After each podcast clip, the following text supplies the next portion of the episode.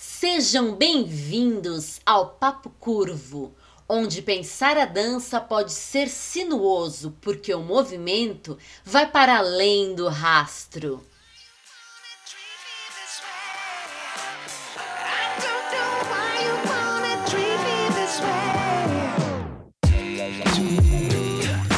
Papo Curvo, o papo mais fora da linha para os amantes de boas conversas dançantes. Olá, meu povo e minha pova desse cosmo dançante!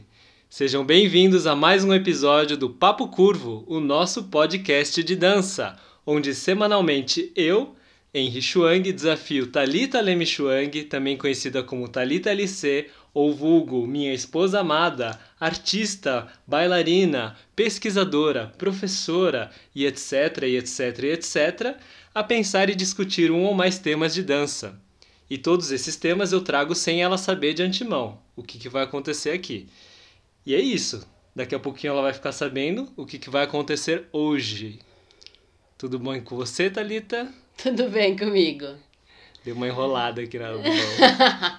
Acontece nas Acontece. melhores famílias. Exato. Eu tô bem. Olá, todos e todas que estão nos ouvindo. Olá, todas e todas que estão nos vendo. Sejam bem-vindos e bem-vindas mais uma vez. Eu agradeço pela presença de vocês aí do outro lado midiático e também agradeço pela oportunidade de estar aqui mais uma vez para pensar dança, para dar uma alucinada, uma enlouquecida ou para ter simplesmente um papo gostoso, curvo, mas gostoso. Tô bem. Você tá bem também? Estou bem, graças a Deus, tudo bem. Estamos bem. Seguindo em frente, forte aí, ainda aqui nesse período de quarentena. Mas Vamos, que lá, vamos. Mova que, vamos. mova. Isso aí. Então, para começar o papo de hoje, eu gostaria que você me dissesse quais são os seus três super-heróis favoritos. Essas, é- é- essas conversas de analogia são uma coisa que são uma coisa, né? Os meus três super-heróis favoritos. Aí você pode falar um pouco também de qual poder que você acha mais legal nessa pessoa, ou enfim, qual traço de personalidade, ou enfim, né, de características, né, de caráter eles têm de interessante que que você gosta. Hum.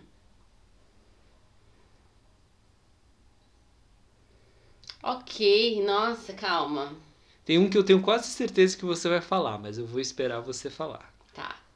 Meus três de hoje. Tem uns que são sempre. Acho que tem dois que são constantemente eles. Uhum. Mas tem outros que eu gosto que agregam. Sim, Mas vamos lá. Ahn, Batman, certeza. Super-Homem Uhum. e a Vampira dos X-Men. Uau, que legal.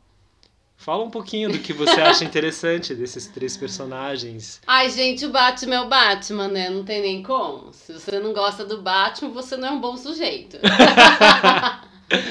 tem que gostar do Batman. O que eu gosto do Batman, e eu peguei heróis do mundo mais conhecido. A gente podia Sim, pegar uns sim. personagens Japs aí, mas aí eu teria que explicar um pouco melhor, ou contextualizar melhor, né? Uhum. Mas assim, é... o, o Batman, ele é um herói anti-herói e isso é muito legal. É muito legal quando a gente vê um herói que é anti-herói. O que quer dizer um herói que é anti-herói? É que ele não é. Tudo aquilo que compõe a personalidade, a história desse herói, é... não segue a linha da concepção de herói grega, por exemplo, e tradicional. Tem algum elemento é, que destoa. E no caso, e aí nisso ele vira anti-herói. Porque um herói é assim, normalmente ele, é, né, ele tem. ah, ele tem um nascimento. Os heróis, né? Vamos lá, como é a concepção do herói? O herói ele nasce de uma forma peculiar, ele tem uma característica peculiar na- no nascimento dele. No caso dos heróis gregos, todos eles eram, sua grande maioria, semideuses. Uhum. Então, pronto, né? Filho de humano com Deus, né? Ou Certo. humana e, de... humana e Deus, humano e Deus, enfim, né? De um ser humano com um Deus ou uma deusa. E Então, normalmente o nascimento é peculiar, Uhum. ele vai passar por um momento em que ele, ele cresce, aí ele vai ter uma espécie, vai sofrer alguma queda, alguma espécie de traição ou de um contratempo que vai levá-lo a ter uma jornada, e nessa jornada ele vai é, resgatar o sentido do que ele é, ou ele vai conquistar determinadas coisas que vai reestabelecê-lo num patamar maior, ou vai estabelecê-lo, né? Às vezes não é reestabelecer, mas é estabelecer num patamar maior, e ele vai ter conquistado uma série de coisas, vencido o principal vilão. Enfim, tem sempre uma jornada do herói. Uhum. Mas o Batman, ele é muito anti-herói nesse aspecto. Porque ele nasce em berço privilegiado, tem o contratempo, acontece tudo isso, mas a jornada dele é uma- não é uma jornada que coloca ele num lugar elevado oh, oh, de, am- de amor, de adoração, de estamos todos do seu lado, Batman. Ele é mal visto e constantemente mal visto Uhum. né, ao longo da história. É, ah, o privilégio do berço dele não é uma coisa honrada, o privilégio de ter Certo. sido uma família rica. Não é Uhum. uma coisa honrada necessariamente, é mal vista por outros. Então a maneira como a coisa é, é construída faz dele muito anti-herói. Outra coisa que faz dele anti-herói é que ele não tem um poder necessariamente. Os, os heróis normalmente têm algum tipo de poder, ou eles recebem bênção divina, Uhum. digamos assim. No caso, a bênção dele é financeira mesmo, sabe? Sim. É monetária. Aquela brincadeira, né? E qual que é o seu superpoder? Eu sou rico. Eu sou rico, né? Que hoje em dia, né, talvez, sei lá.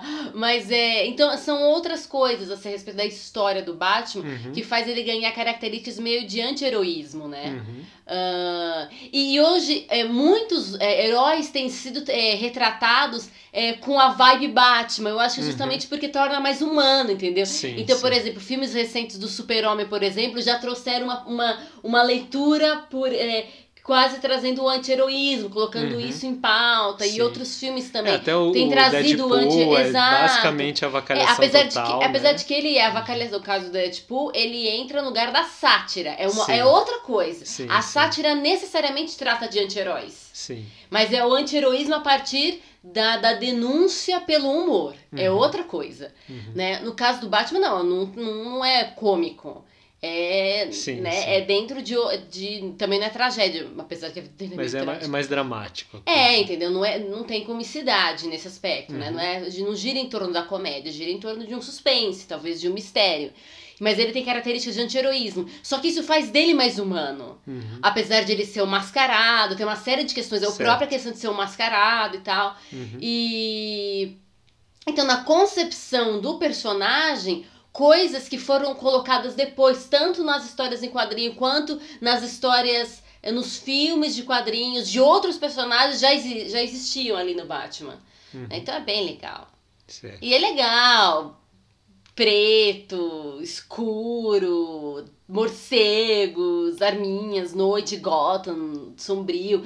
É meio uma versão do século 20, 21 do que seria aquela Londres decadente dos filmes de terror, dos livros de terror do século 18, 19, entendeu? E eu gosto disso. Certo. Eu gosto de um terror desse tipo. certo. E aí, e o super-homem e a vampira? O que, que você... O super-homem, porque ele é um herói por excelência, né? Ele é, Uhum. primeiro que assim, ele é alienígena, então, ah, mas ele consegue fazer um monte de coisa com o corpo dele. Ele é alienígena. Ponto, entendeu? Ele é a Mulher Maravilha, né? Eu acho que eles são meio, meio parecidos, né, nesse Sim. aspecto. Eles não são humanos, eles não são humanos. Esquece, não é um humano. É um alienígena. E é um alienígena cujo poder é potencializado pelo ambiente, pelo contexto terra- da Terra Certo. né? Pelo menos do que se entende aí de contexto Uhum. de terra, né? E, e ele tem os seus poderes otimizados por causa disso. Ele tem uma nobreza até de coração, ele é. Não tipo, ah, é puro, não erra e não faz isso, mas não, uma nobreza de alguém que, ah, apesar de tudo que tem de possibilidade, é, submeteu ao longo do, da, da época que, que cresceu e tudo mais aos pais, né? A, a aquilo que os pais tinham a ensinar e ensinaram, né? Uma Uhum. pessoa ligada à família também, com, com seus valores familiares, apesar de ser um ET. Uhum. E é legal, gente, porque ele é um ET, então ele, ele, vê- ele tem raio-x na visão vê, ele escuta tudo, ele tem uma força descomunal, porque ele é ET, entendeu? E eu Uhum. acho muito legal. Certo. Eu acho muito bacana. Né? Ele é um. Ok, a gente pode falar, ah, ele é um símbolo norte-americano e blá blá blá. Mas ele é ET. Entendeu? Ele é, é, é vai para além, né? É, é diferente do Capitão América. Ah, que aí é uhum. too much. É, entendeu? o Capitão América já é bem mais, tipo, sou patriota é, mesmo. O, o pela... super-homem não é patriota. Uhum. E por mais que, que às vezes muitos criticam ele, a gente não consegue estar no lugar dele. Sim, porque, porque a gente teria, a gente não é alienígena nesse aspecto, apesar de que a gente se aliena, a gente pode se aliena. É, eu ia tentar julgar essa palavra. É, em alguns contextos a gente pode estar numa postura alienada, né? Uhum. Uh, mas é, se colocar no lugar do super-homem seria é, o é, lugar último de estar. É, nossa. O lugar último de estar no lugar do outro. Gente, eu tô ruim hoje, hein? Ah, esse português não está acontecendo como devia. Mas enfim, é a ideia de que é, já é difícil a gente se colocar no lugar de outro ser humano. Uhum. E tentar entender a perspectiva dele, quanto mais um que é alienígena. Sim. Então é complexo criticar isso. Já é difícil colocar no lugar de um outro ser humano e perceber as coisas, quanto mais com um ser alienígena. Sim. O que, que é ser ele? O que é ter essas capacidades? O que é ter essas potências? E, por, e também, falando de nós seres humanos, a gente tem a tendência à inveja, a tendência à grandiosidade, sim, à cobiça. Sim. Então também, ai, só porque ele acerta tudo, porque ele salvou fulano, ai não, ele é muito certinho. Eu não vejo ele como muito certinho. Por quê? Porque se, vou, pergunto para essas pessoas que reclamam: se você tivesse esses poderes, você, você o quê? E usar para benefício próprio, você se tornar um vilão. Sim. Se não tivesse poderes de viajar, salvar uma, pessoa de um incêndio, de é, redirecionar uma bomba, você não faria isso em prol da humanidade? É que você é tão bom, é tão correto, uma pessoa tão elevada, tão acima do super-homem? Porque você me perguntou quais eram. Sim. Exato, porque você me perguntou quais eram os meus heróis preferidos, sim. não quais eram os meus vilões preferidos. Sim, porque os vilões também são extremamente apaixonantes. Porque eles falam com esse outro lado nosso. Sim, sim. O fato é que nós, seres humanos, temos essas coisas em conflito. Isso não significa que ele também não tenha, no caso, super-homem, essas coisas em conflito, esses dois lados da moeda. Mas ele é um outro é, realmente outro, ele é um alienígena. Então aqui tá em jogo, na vida dele tá em jogo questões extremamente sérias de postura. Uhum. Porque ele é the ultimate outro. Sim. Né? É o, o, outro nível hard. É top do outro. Sim. Né? Como seria trabalhar isso? Porque, né? Então, é bem complexo. Então, eu gosto do super-homem porque ele é alienígena, ele tem um superpoder e é muito legal, entendeu? Certo. Gosto muito do super-homem. E aí vampira. a vampira, a vampira ela tem um quê de anti-heroísmo? Porque eu, minha, uhum. eu tenho uma tendência mais aos vilões e anti-heróis. Por isso acho que o super-homem tá lá pra me redimir. Certo. Deve estar. Tá. Mas assim, a vampira sempre foi a minha X-Men preferida. Uhum. Que no X-Men deve X-Woman, né? O X-Human Being. Pode ser. X-Human Being. X-Being. É... Mas eu não gosto de como ela foi retratada nos filmes. Certo. Então, se a sua referência, e você que está me ouvindo ou você que está me vendo, se a sua referência de vampira é aquela daquela, daqueles filmes que foram feitos, gente, joga no lixo. Não é a minha referência de vampira. Também não gosto da versão do, acho que é Evolution, do desenho. Acho desenho que é... dos mais novos. Isso, dos mais novos, que acho que é Evolution, tá? Alguma coisa assim. É daquele do desenho e do quadrinho, que é mais Eu antigo. gosto daquele desenho antigo, que o cabelo dela era mais fechadão, vermelhão né, bem cacheadão assim grande, bem anos Que já era, era retratada já mais como mulher e não como adolescente. Exato, que, que ela tá já é filmes, mulher né? e de algumas, de algumas sagas de quadrinhos eu também gosto. Gosto da vampira porque ela é ela tem um quê de rebeldia que eu acho interessante. Uhum. Ela tem tem uma história trágica até.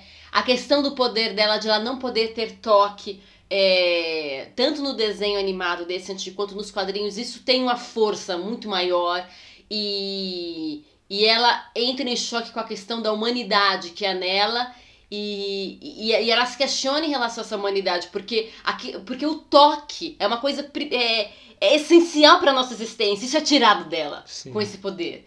No entanto, ela consegue é, extrair a energia do outro, então tem uma série de. Uma, ela também, nesse aspecto, é bastante anti-heroína. Tem uma série de conflitos ali na, na presença da, da vampira, entendeu? Uhum. Então eu achava muito interessante, acho muito interessante a questão de roubar energia, a questão de não poder ter o toque. Como é que eu sobrevivo sem o toque? É. O fato Sem de que ela, pirar, é, né? ela, ela é desbocada, entendeu? Ela é direta, ela é 7-8, e gosto disso na personalidade. Ela é uma personalidade forte, ela se impõe, se coloca ali no meio dos X-Men, sabe? Tô aqui, pum, entendeu? Eu não gostava da Jean Grey, por exemplo. Apesar da Jean Grey, a versão Fênix dela ter os desdobramentos fantásticos, incríveis, não gostava, achava ela certinha demais. E aí sim, certinha demais, não pique super-homem que é um alienígena. Filha, você é um ser humano. Ah, você é um ser humano com capacidades extraordinárias na perspectiva de um num Hellis mortal. Mas você ainda é ser humano, e aí pra mim ela é, ela é muito certinha, entendeu? Uhum. A Jean Grey.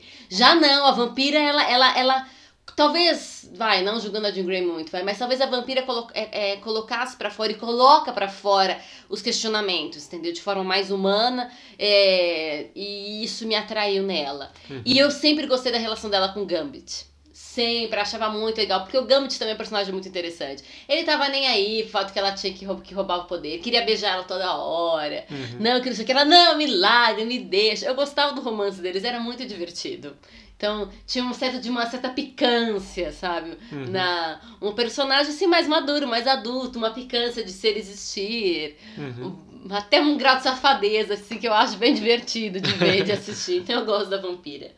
Né? Porque eu nunca fui muito atrelada às personagens femininas como heroínas. Eu gostava da She-Ra, por exemplo. Uhum. É, Nunca assisti muito Mulher Maravilha, só Mulher Maravilha, ou li os quadrinhos dela. Sempre foi mais no contexto da Liga da Justiça, e eu gostava do, da dinâmica da Liga da, da Liga da Justiça e tal.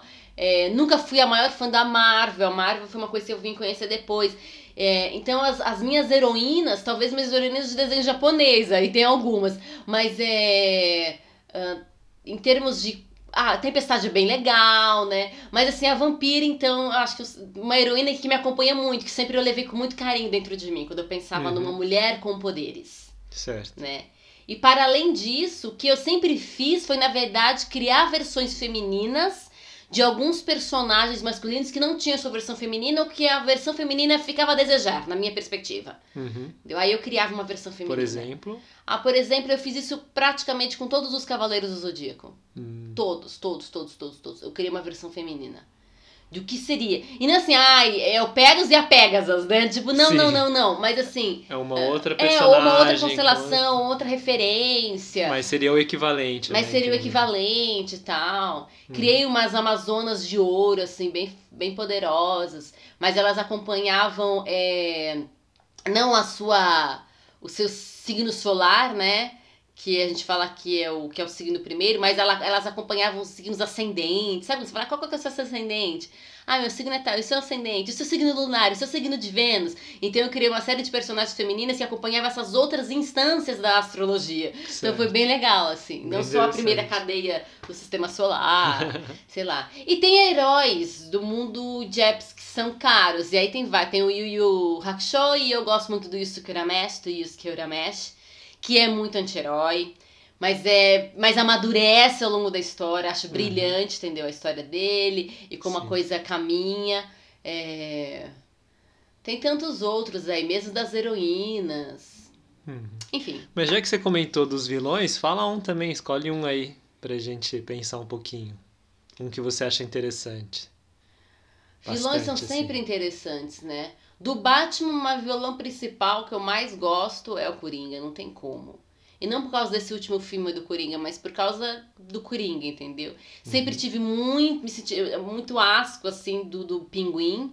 A- Aquilo era too much pra mim, é feio demais, assustador demais. É... Mas o, o Pinguim é, é o- é o Pinguim. O Coringa, ele é um, um vilão que atrai.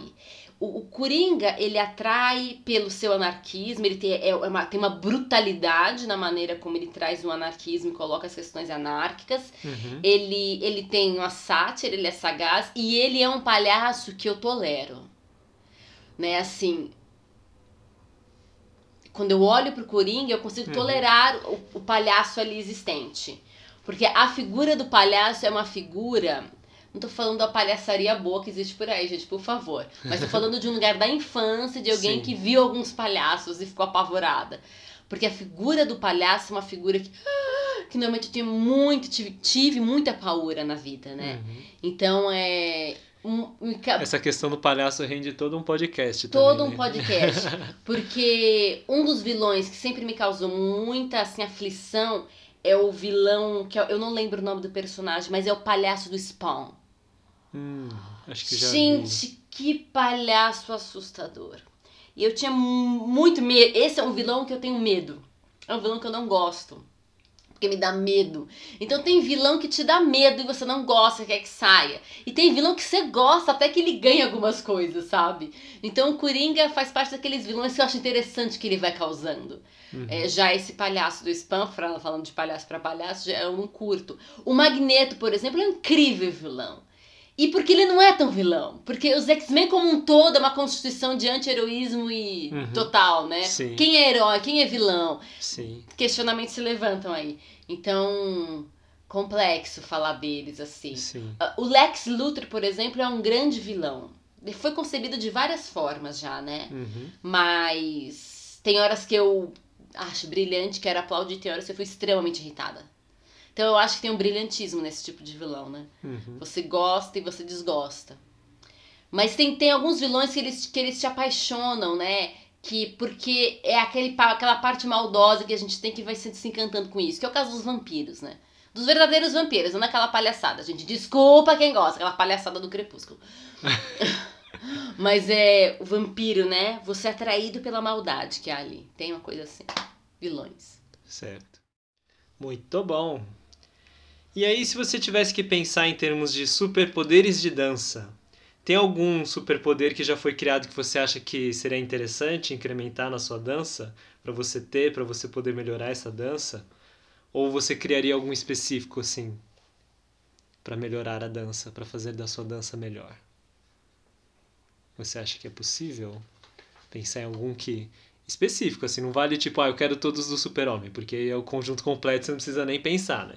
Mas assim, por exemplo, super velocidade, super força, visão raio-x, não sei como isso ajudaria na dança, mas mas algo do tipo assim.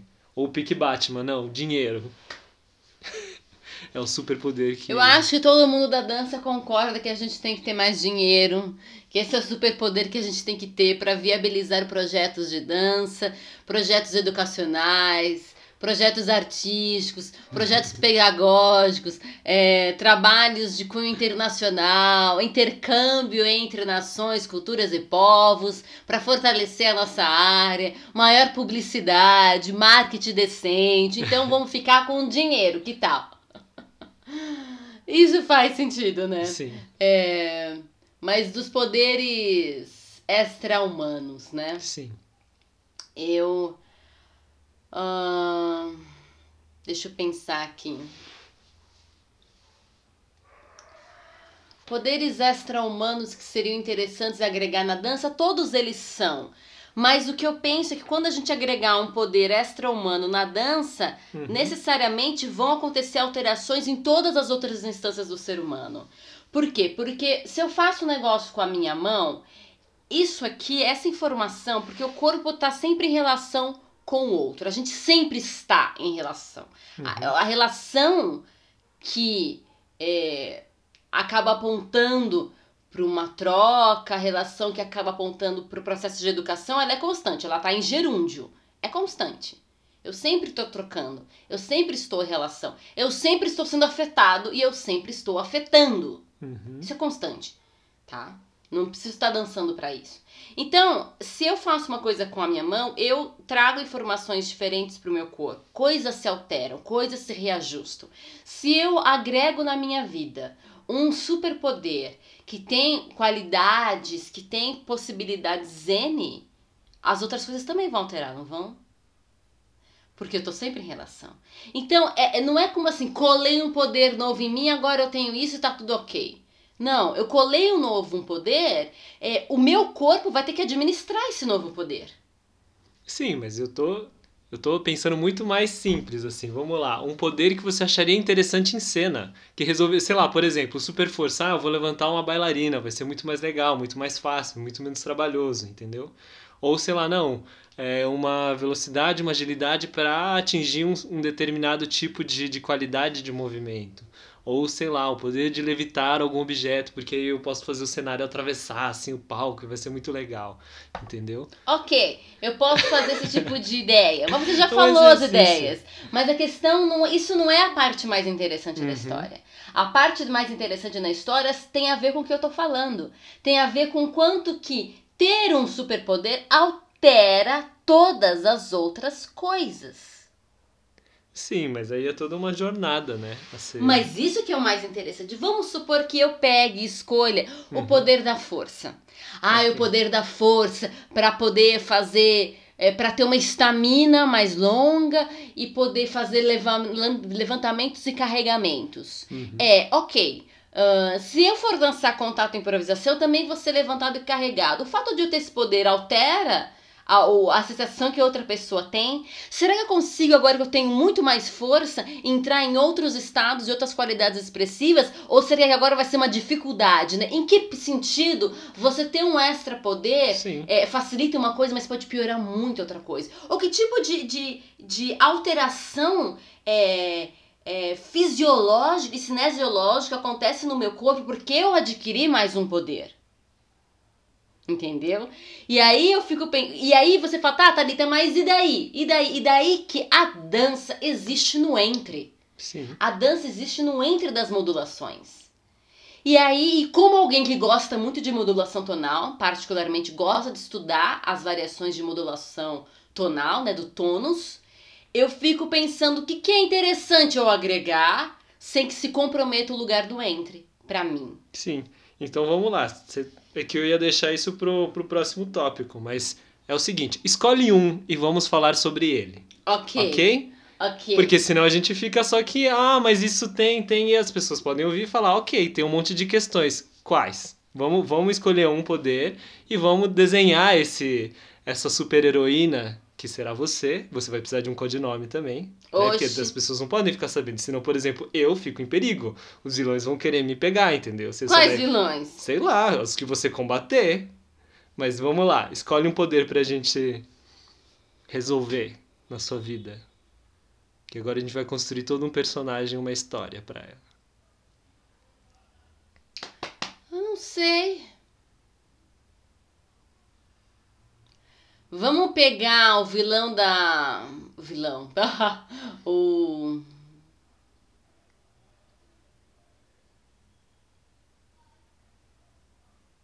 Vamos pegar aquele da, dos incríveis da, da, da mulher elástico? A Uma mulher elástica. flexibilidade absurda e a Ok. capacidade de um alongamento Ok, então bem louco. Mulher elástico, né? Poder de flexibilidade, alongamento extremo. Da onde você tiraria esse poder? Você seria mordido por algum bicho que né, caiu numa solução química que deixou seu corpo borrachudo? Como você imagina que poderia acontecer isso?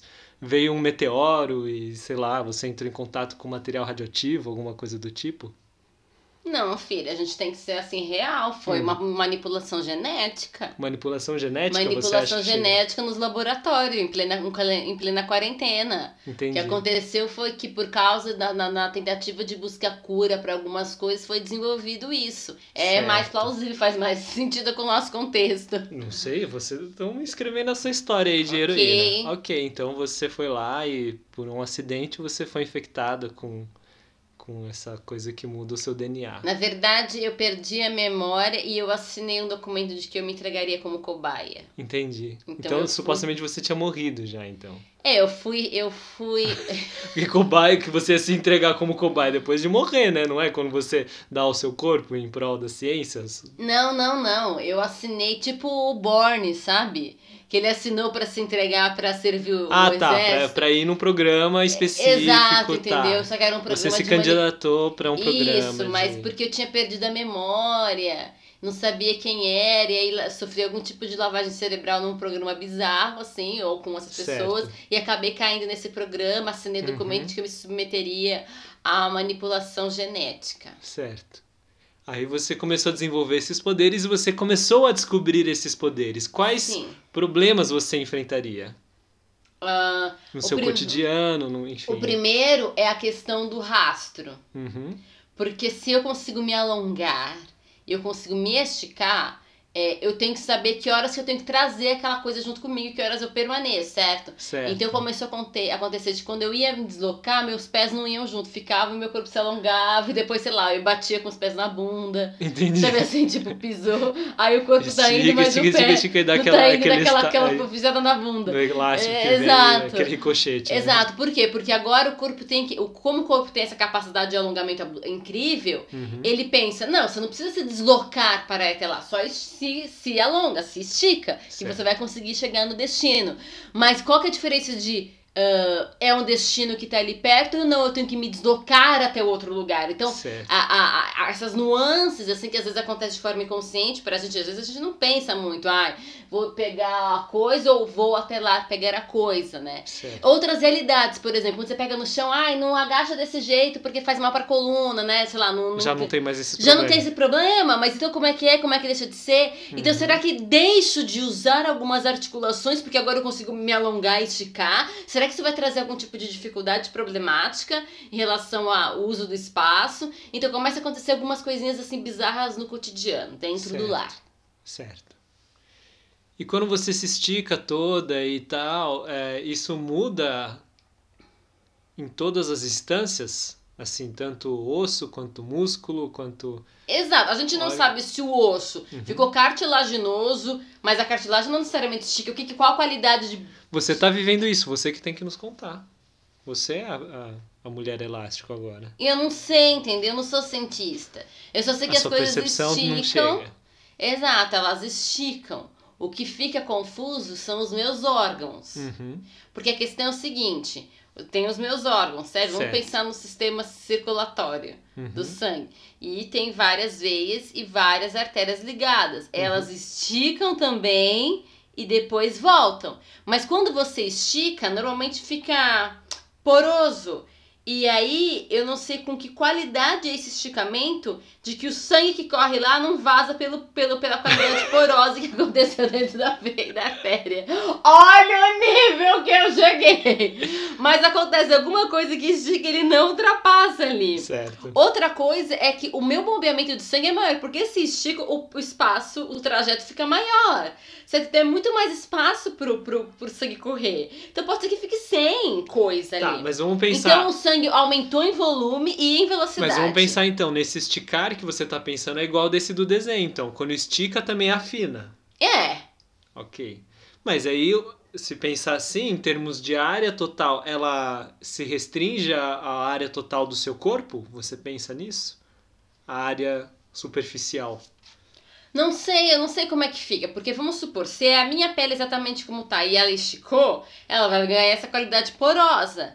Ou não, ou será que quando eu aciono o esticar, eu crio naquele momento eh, células temporárias de preenchimento e mudança de qualidade? Não sei, entendeu? Qual que é a sua vivência? Como é que tá saindo essa Olha, eu sei que eu estico, eu fico fininha, mas eu, eu continuo muito forte e, e o meu sangue não vaza. Então tá certo. então tá, tá então esse poder aí tá bacana. Ok. Ok. E aí?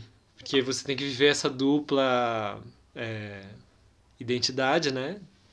De dia você é uma bailarina e de noite você é combatente do, do crime. Do Ao mal, contrário. Ao contrário. A gente dança de noite. A gente dança de noite. Lembre-se disso. Certo. E na verdade é uma vida assim totalmente da madrugada. A gente dança Certo. de noite, combate o crime de madrugada, dorme de dia, Entendi. Tá? Ok. Alguns crimes a gente combate de dia também, Ok. ok? Ok. Então qual que é o seu nome? Eu ia falar, né? Nome de palco, né? Mas não é. Vai ser o nome de heroína. O nome de heroína. Não vale mulher elástico, que já tem. Mimi Malemolência. Mimi Malemone... Malemolência. Nossa, trabalhei. Mimi Malemolência. Certo. MMM. Certo. MMM. Ok. Meu, minhas siglas são é E- MMM. E aí, o que, que aconteceu no palco quando você foi fazer a sua apresentação primeiro? O que, que você percebeu de diferente? O que aconteceu? Quais que foram as questões que você teve que lidar, para além desses que a gente já pontuou?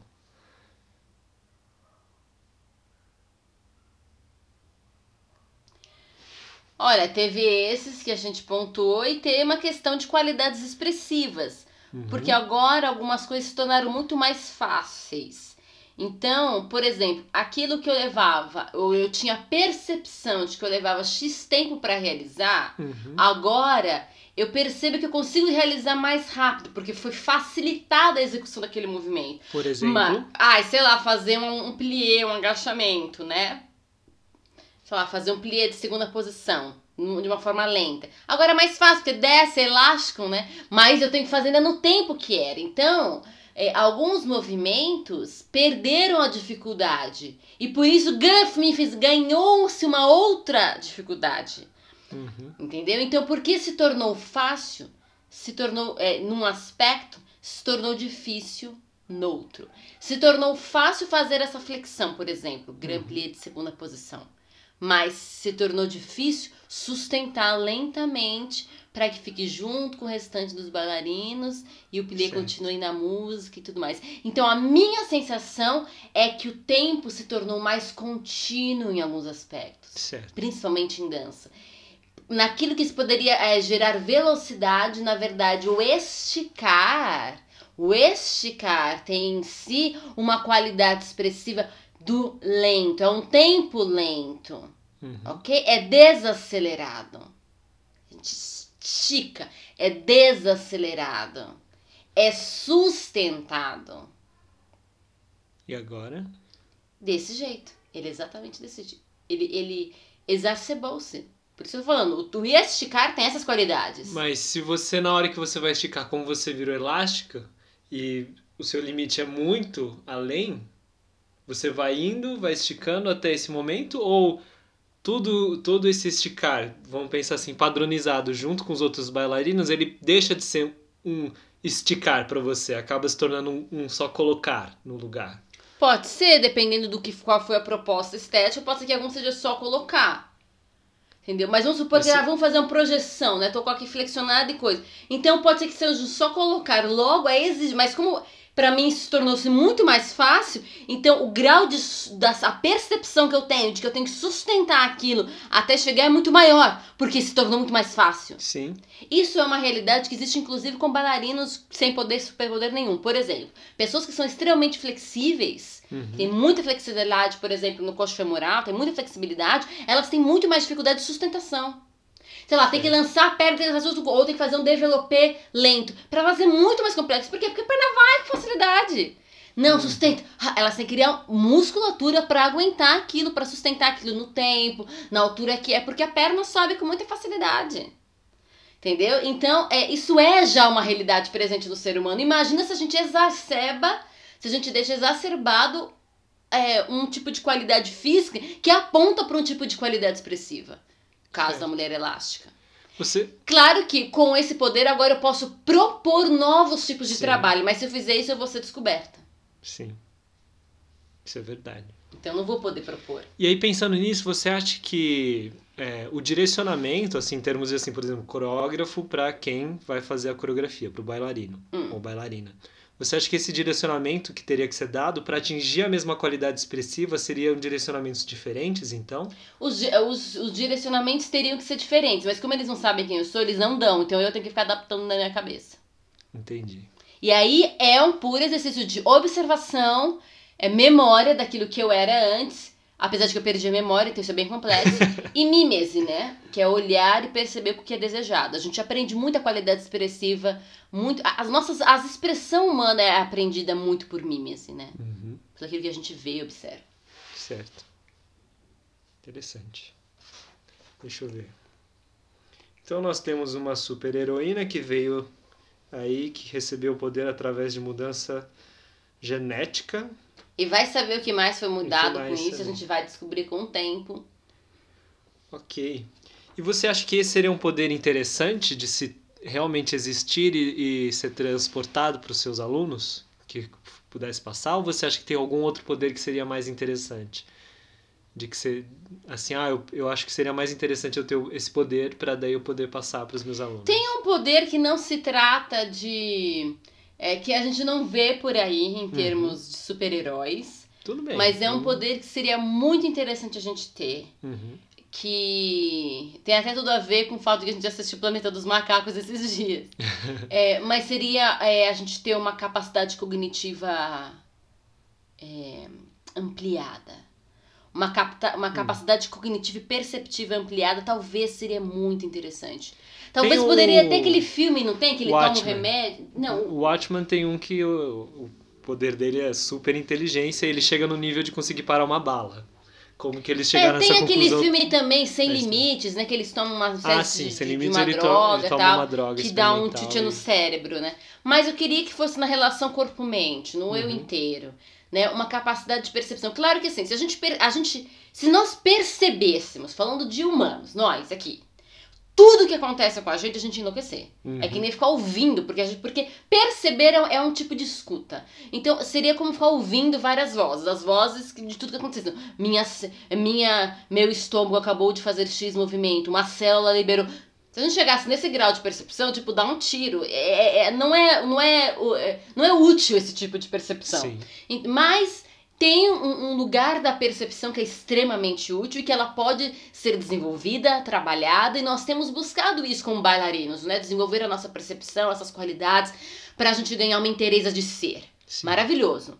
Então, mas é, se pudéssemos ter um tipo de poder, quão, quão mais a gente poder potencializar essa, essa capacidade cognitiva, essa capacidade de apreender coisas, né? De memorizar muito mais rápido, é, de, de, de, de a- a- a- entrar dentro das nossas sensações é, com mais profundidade. ahn, a escuta do outro aos nossos dois. Imagina se a nossa capacidade de percepção, é, de calor, de, de, é, de percepção espacial fosse ampliada. Uhum. O que, que aconteceria com a gente em cena, entendeu? Sim. Quais outras possibilidades nós, é, seriam exploradas, sabe? A nossa Sim. relação eu-outro. Então, talvez eu. Hum, que tal a gente explorar essa capacidade cognitiva e perceptiva da sinestesia é, que a gente tem, né? Muitos tem sido muito estudado esse tipo de coisa, tem sido muito estudado esse tipo de coisa é, na intersecção com robótica, com genética, porque a Uhum. galera quer fazer uns paranauê estranho aí, quer fazer umas mistura, tem essa ideia que continua rodando de pegar o cérebro humano e transpor para um corpo robótico, mas o cérebro humano acontece, o cérebro humano também está no corpo humano como inteiro, então eu acho isso uma grande furada particularmente, do tipo tem um cérebro que acontece que está no corpo e esse cérebro conversa com esse outro cérebro e eles existem como um só, como uma unidade perfeita. Enfim, mas, né, é, são coisas que são que eu tô questionando aqui, tô pensando, mas eu sei Sim. que tem gente que pensa, que pensa isso a ponto de fazer algumas loucuras em laboratório. Sim. Bem legal. Então, Mimi Malemolência disse: vamos trabalhar a relação mente-corpo. Sempre. Sempre. Muito bom.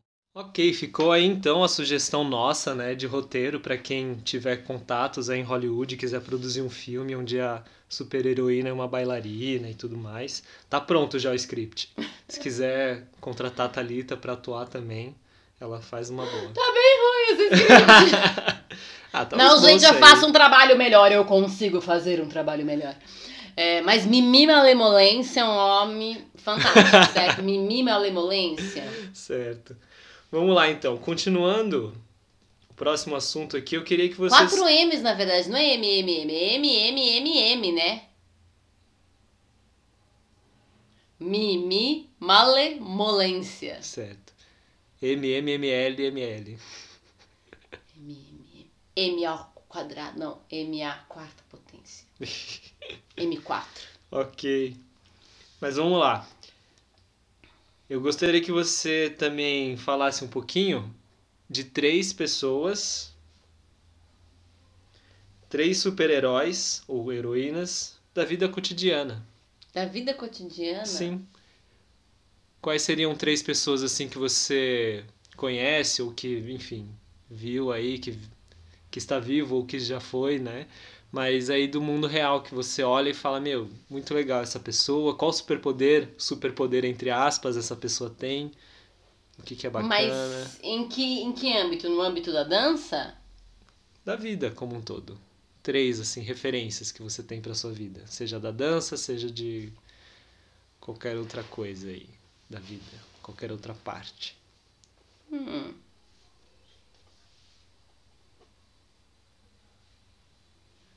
Hum.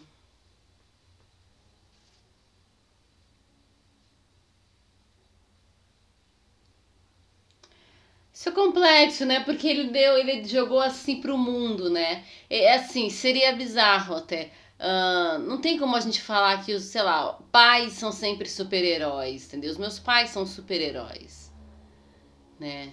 Uhum. Em muitos aspectos. Meu pai é um super-herói em relação a, uma série de coisas. E minha mãe também. Eles são pessoas extremamente habilidosas e, e com talentos múltiplos Uhum. é, em várias áreas e eles são super-heróis para uma série de coisas.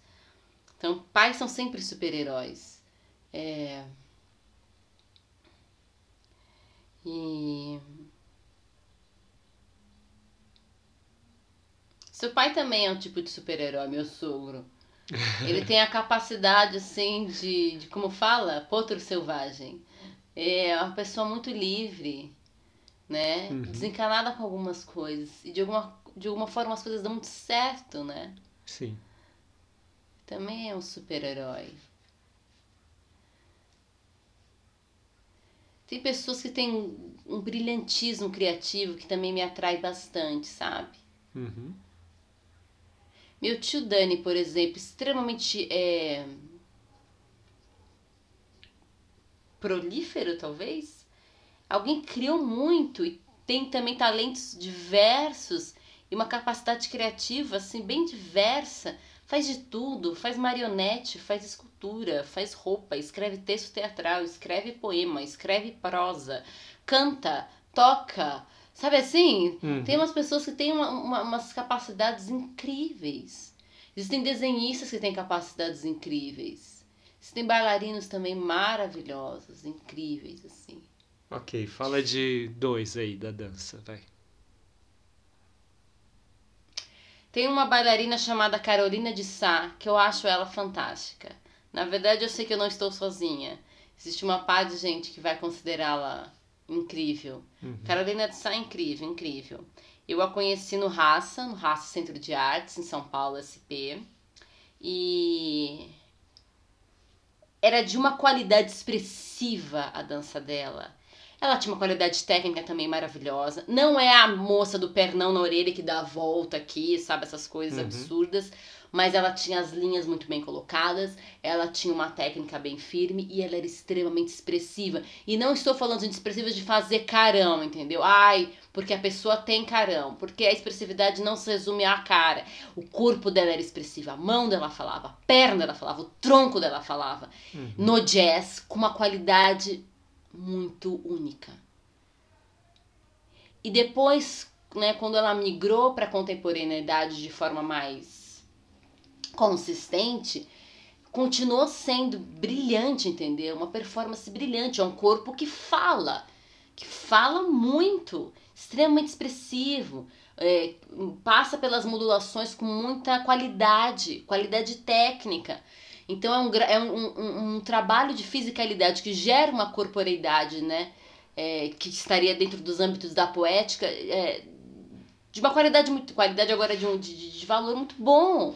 Muito bom. Ela é maravilhosa. É extremamente inspiradora. Todo mundo que passou pelo raça e teve Carolina de Sá na sala junto, vai falar isso dela porque ela é isso. Carolzinha, muito boa. Hoje ela dança na, na Fox, se eu não me engano, do Rio de Janeiro. É, e é muito boa. Muito, excelente bailarina, intérprete, excelente é, performer. Sempre acho brilhante. Quando eu penso numa referência assim, dançando, ai, Brasil, aqui, hum, Carolina de Sá.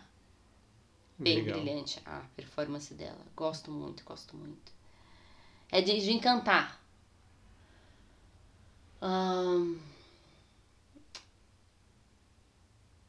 Outra pessoa, né? Uhum. Nossa, tem tanta gente. Ok, eu te dou mais duas, vai, só pra não ficar muito longo. Não, não, Longo eu tô demais. aqui Vamos pensando. Pessoas que são incríveis e que.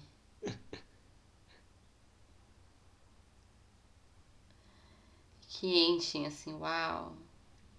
Pode ser uma companhia também, Pode ser uma companhia. pode. Eu Ok. deixo. A companhia inteira, né? É. Ahn,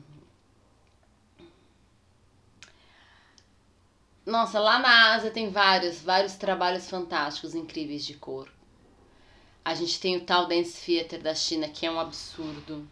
A gente tem o Cloud Gate, que De é Taiwan. de Taiwan. Gente, que coisa, que trabalho incrível de corpo.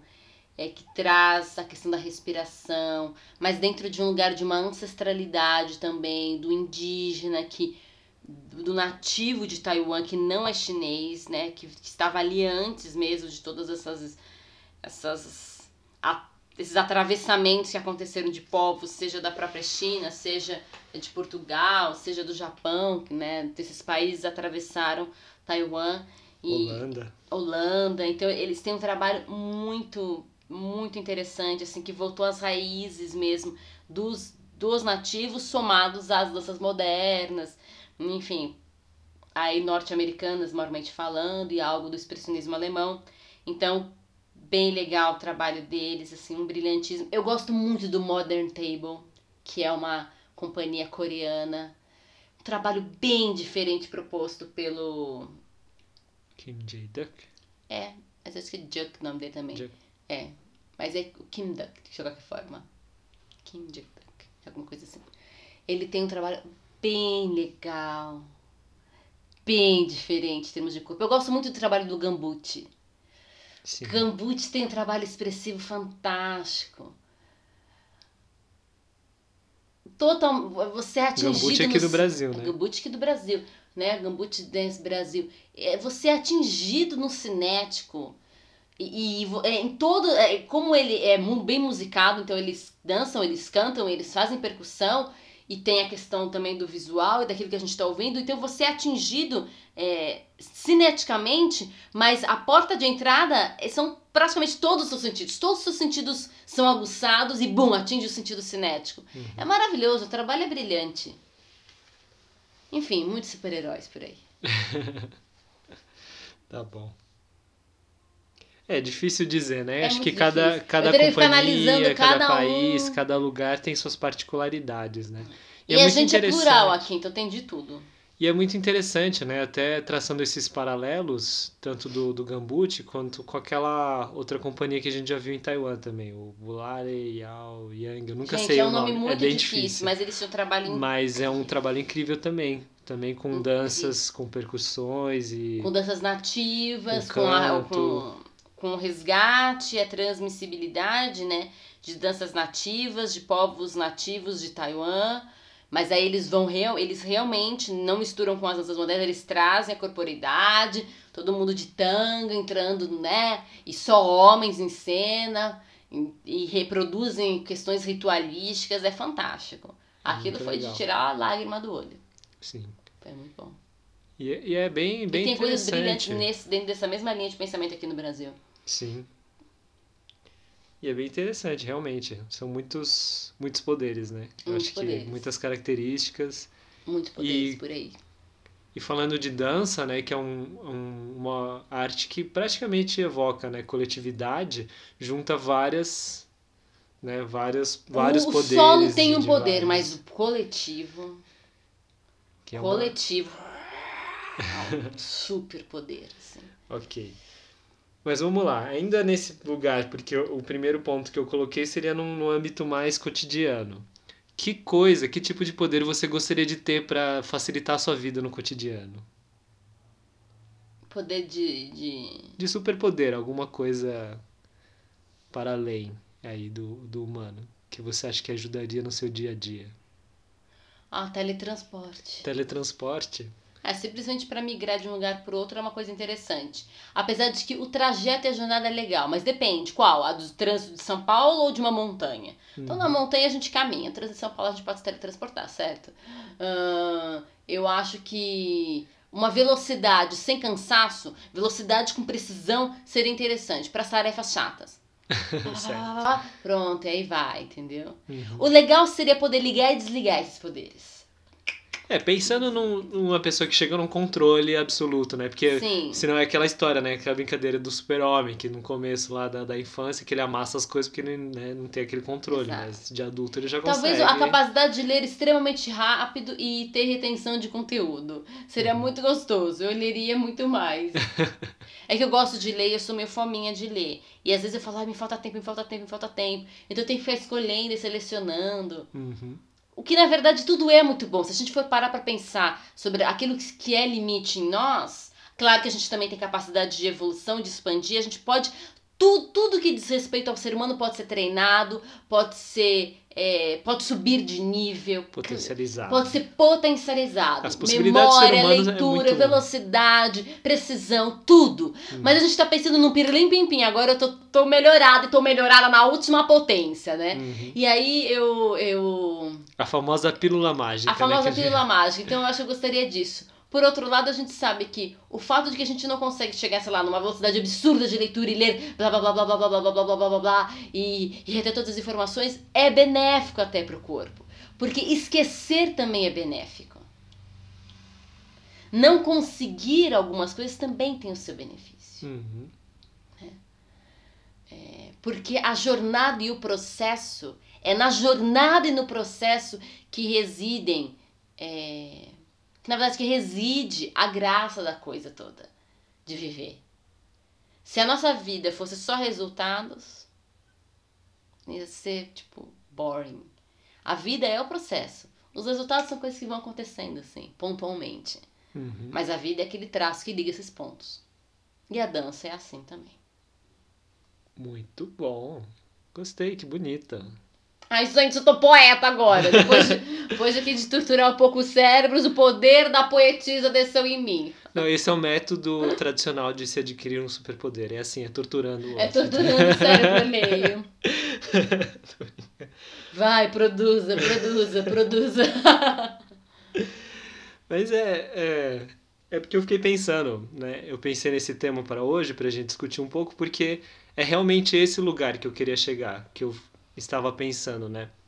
Que tem esses superpoderes cotidianos, né? A gente chama de cotidiano, mas realmente, além de ter limites que vão sendo quebrados a gente vai indo, que nem é, todas essas provas de Olimpíadas, de levantamento de peso, de arremesso, de velocidade, que a gente vê que vai quebrando a barreira, né? Tem até uma história muito interessante lá, acho que é de velocista, né? Desses que correm, que até então o pessoal acreditava que não era possível atingir uma marca lá mais baixa do que tantos segundos, porque aí eles achavam que o coração ia explodir que não ia aguentar. Até que um fulano foi lá, quebrou aquele recorde, um monte de gente começou a fazer, né, dentro É, desse quando alguém quebra um recorde, de repente um monte de gente consegue quebrar recordes. Porque essa questão tem a ver com a prova, né? Sim, É uma prova do tipo, se outro ser humano consegue, eu também consigo. Isso tem muito na humanidade. sim. Então, Mas aí nesse lugar de que tem, tem muitos poderes e, e realmente é, é muito interessante ver isso, né? Que o outro é sempre uma referência, quando né, a gente está pensando nessas qualidades, ele é sempre uma referência boa pra gente perceber que a gente pode ir além do que Exato. aquilo que a gente tá. Porque, né? na verdade, existem parâmetros de sustentação da vida. Não só da vida do planeta, mas da vida de todos os seres humanos que estão aqui, de todos os seres vivos. Existem parâmetros de limite de o mínimo e do máximo.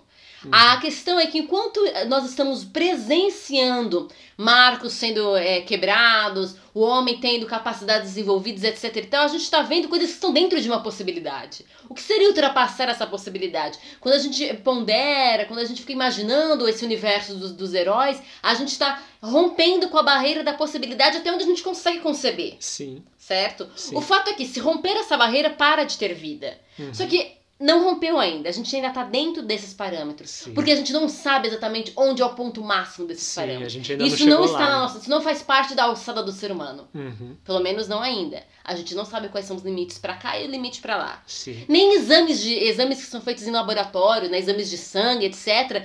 É, os marcos que eles têm, às vezes são marcos é, nivelados para baixo, mais para baixo do que para cima. Não são marcos absolutos. Você tem que ter tanto no mínimo de colesterol bom e se você e tanto de colesterol De ruim. Se você passar desse nível de colesterol ruim é ruim ou é bom. Esses marcos eles não são absolutos, né? Que são os Sim. marcos, os paradigmas que, esta- que são estabelecidos dentro dos exames de sangue, etc. Eles não são é, é, é, estagnados e, e é isso e acabou. Eles também são mais flutuantes. As uhum. coisas são mais flutuantes. Alguns aspectos que diz respeito à vida são mais flutuantes. E os parâmetros de sustentação disso, alguns não são conhecidos. Tem um ou outro que a gente sabe, é, é, que, mas que fazem parte daquelas leis maiores de sustentação da vida, né? Uhum. Se mudar para cá, bum, sei lá, implode o sistema todo, Sim. ou explode, né? Mas é, tem outros que não, são nuances que a gente não tem acesso, não faz parte da nossa alçada. Por isso que a gente vai vendo o ser humano se desenvolvendo, se desenvolvendo, se desenvolvendo, se ampliando, ampliando, ampliando capacidades, mas ao mesmo tempo que a gente vê seres humanos ampliando capacidades, algumas estão sendo é, tá, a, a regressão também. Uhum. A regressão. Algumas outras capacidades estão sendo perdidas. Porque a gente vê o avanço, por exemplo, na capacidade da, da, da perceptiva e sensorial do dedo, né? Por causa das telas touch, por exemplo, e recordistas olímpicos e é, expansão da memória humana, mas ao mesmo tempo que tem tudo isso, a gente tem o Alzheimer. Olha lá, hum, exatamente na no escala oposta, no outro, no outro extremo dentro dessas possibilidades. Não né? no extremo absoluto, que eu falei que a gente já não tem acesso, mas no outro extremo. Ai, olha como está sendo desenvolvida a memória humana, exato, e ao mesmo tempo a perda da memória. Sim. Entendeu? Então, é, é, veja que o jogo do, do, equilíbrio acontece o tempo todo. Então, nossa, esses recordistas olímpicos, eles têm desenvolvido capacidades físicas fantásticas e blá, blá, blá, blá, blá, blá. E a gente está vendo que o ser humano cada vez está mais atrofiado, cada vez mais desconectado do corpo-mente, o ser humano comum, cada vez mais sedentário. Então, veja que as coisas, ela, é, o, o, o ser humano evolui, o ser humano regride. Sim. tá? E essas coisas convivem, elas estão acontecendo ao mesmo tempo. Sim. Né? E elas são resultado é, de uma mesma cultura. Ou de um mesmo grupo de culturas e de pensamentos de mundo. Uhum. Né? E de desejo. Porque a gente quer evoluir na, na, na, no pensamento é, científico e para desenvolver as capacidades de memória, é, muitas mais pessoas ficam sentadas estudando para poder fazer aquilo que vai fazer com que a memória dela diminua. Entendeu? Sim. Então o cientista passa lá a hora sentado, fazendo seus experimentos para desenvolver a memória. Só que ele está fazendo tudo aquilo que. É, é, só que tudo aquilo que ele está fazendo coopera para o contrário com a própria vida. Entende? Isso grau, então é né? bem bizarro. É aquela isso. questão de encontrar o grau, né? Tem um momento, claro, que se você quer ler, quer estudar, você tem que parar, sentar, ler e estudar. Mas isso, é, sem o exercício físico, sem o trabalho de corpo, acaba trazendo um prejuízo, né, pro lugar da memória. Até Exato, um... mas é, é, por isso que muitos falam, você quer ler, vai ler em pé. É ler andando. Só que aí a gente vai ter que trabalhar du duas ações. Então, vai tendo exigências e a gente vai sempre querendo, às vezes, o lugar do mais, do mais comodismo. Tá cansado? Não senta, deita. Porque o deitar é mais interessante pro corpo do que o sentar. E por aí vai. É, não, a gente tá aqui, gente, mas eu fico no samba das minhas pernas, que eu fico esticando, dobrando, rolando, nananana, fazendo curva. É, aqui a parte de baixo está rolando toda uma dança. Por que isso, certo? Sim. Por que isso? Senão a gente sobrecarrega as estruturas como um todo e vai perdendo. Então é, é interessantíssimo que no desejo de se alcançar tal coisa, o processo é, é, é, leva justamente para o contrário, para a perda dessa coisa. Então é como o caso de um cientista, né, louco ali estudando. Então é que nem é, eu acho que foi a Jussara Miller que ela contou que quando ela estava fazendo doutorado, eu acho que era o doutorado, estrada do doutorado, eu acredito que seja o doutorado. Ela passava muitas horas sentada, estudando e lendo sobre dança. Ela falou, gente, eu tô lendo sobre dança, estudando sobre dança, a dança que é boa tá parada aqui. Eu, tudo que eu tô lendo e estudando, e a questão da somática, a questão da TKV, na, técnica, na técnica clausiana, etc. Não é o que eu tô fazendo. Eu tô sentada aqui me destruindo. Então isso é meu nonsense, mas a gente se coloca nessas, nessas coisas. E aí ela, ela desenvolveu o trabalho, eu acho que ele já existia, não me lembro muito bem da história, mas o trabalho corpo sentado como até um questionamento do que, do que é a vida acadêmica, por exemplo. A gente vai desenvolver coisas acadêmicas sobre dança de uma maneira que nega ela. É meio uhum. bizarro isso, mas a gente tem que pensar sobre isso sim. Sim. Né? É muito louco. Mas é isso aí. Num mundo louco desses, cheio desses problemas, precisamos de mais e mais heróis e heroínas da dança. Exato. Né? Lembrando que todo herói é vilão. Todo herói Nesse é vilão. mundo, a gente é herói e vilão ao mesmo tempo. Exato. é uma coisa a se refletir aí, né? De, Nesse mundo a de gente, a gente é ficar pensando o tempo todo também, de se monitorar. Não só nesse aspecto, mas também nisso que a gente acabou de falar, né? Sim. Em, em termos de vai estudar, vai fazer alguma coisa, né? Como é que eu consigo não no meu fazer é, Negar aquilo que eu estou buscando. negar aquilo que eu estou buscando, que é o objeto do meu fazer, ou Uhum. parte ou do objeto do meu fazer. Então, né? É isso aí. Isso aí é uma coisa a se pensar. Pois tem que é. ser levada com carinho. E eu acho que é isso, né? Aqu- Aquela fala, eu gosto muito da fala do, do tio Ben, que ele fala pro, pro Homem-Aranha, né? No filme. Não sei se tem nos quadrinhos, eu não lembro. Aquela coisa de que, ah, com grandes poderes vem grandes responsabilidades. Ah, essa né? frase é a frase do Isso- Stan Lee. Ele colocou, tem nos quadrinhos, Né? tem tudo, é a frase dele. Porque é, é real, assim. Quanto, eu acho que quanto mais a gente está num lugar de destaque, num, num lugar em que a gente é, mostra mais as nossas habilidades. Porque normalmente é assim, né? Quem mostra mais vai recebendo mais destaque, vai aparecendo mais. Vem os aplausos, E vem mas os vem aplausos, as mas pedras vem- também. E sim, e também tem a responsabilidade de que outras pessoas vão olhar para você, né? Como Você exemplo, como modelo, referência. como referência. Então é realmente a gente levar isso em consideração e, e buscar ser né, o melhor. Ser o melhor professor, ser o melhor marido, esposa, ser o melhor professor em sala de aula, ser o melhor aluno, né? Porque às vezes você é aluno, mas você é referência para outros alunos, né? Sim, Então, sempre. em todos os contextos, né? O melhor irmão, melhor irmã, etc, né? Porque a gente, ser humano é um ser de relações, que nem você falou, né? Tudo relação, relação consigo mesmo, né? Em como eu lido com essas coisas dentro de mim, como é que isso vai reverberar no outro e como que o outro vai E responder. você tá sempre em relação, quer você queira ou não. Isso não é uma escolha. Sim. Não é uma escolha. Então, eu tô aqui em relação com essa cadeira, com você. Não tem, não tem como.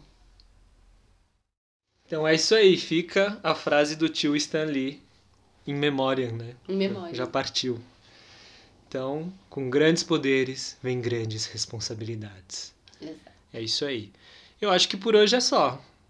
Com Ok. algumas aspas, acho que tá mas. Tem eu- algumas coisinhas aí pra refletir, pra cada um pensar. né, que a gente né? poderia ainda falar muito sobre, né? Sim. Mas. Mas já tem, já tem coisinhas aí pra pensar. Sim. Pra pensar sobre poderes, super-heróis, capacidade de desenvolvimento humano, até onde a gente consegue ir. Será que eu consigo ir além? Será que eu tô é, deixando a desejar determinadas coisas, negligenciando coisas que são Uhum. importantes pra mim, né? sim. Como é, eu tô num lugar de referência, quem olha pra mim, o que tá vendo? É, também não é um, um enegar-se completamente, ficar num lugar de autotortura, mas como eu posso transmitir e colaborar com o bem. Sim. Porque com o mal a gente faz isso, né? É, Às vezes ainda que sem consciência, né? Exato. Sem e perceber. tem, já- e tem muita maldade sem- nesse mundo, é inegável, entendeu? Uhum. É inegável.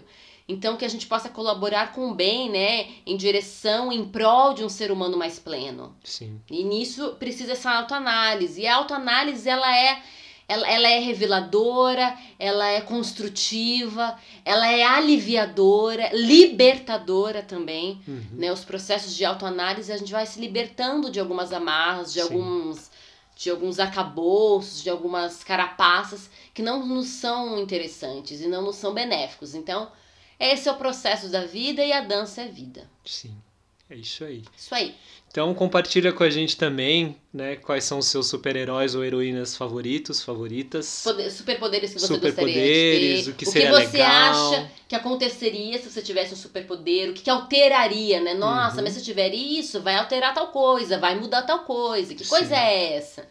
Né? Sim, Alucina um pouco, conjectura, imagina quadros, porque isso é um processo de estudo, sim. Né? De É isso aplicação. Bom, espero que tenham gostado, tanto quanto eu.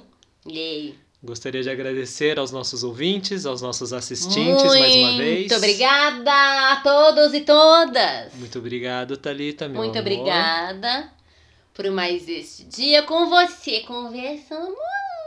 Isso aí, mas este papo curvo. Não deixe de seguir a Thalita, né? Por favor. Lá no canal do YouTube, lá na página do Facebook, no perfil do Instagram, no blog, no Medium, né? Nesse podcast, eu não sei em qual plataforma você está escutando, estamos aí No em vários. Twitter. No Twitter, para acompanhar pensamentos rápidos que a Thalita vai colocando ali, frases curtas, sínteses muito bacanas. Eu mesmo fico lendo ali de vez em quando e acho incrível.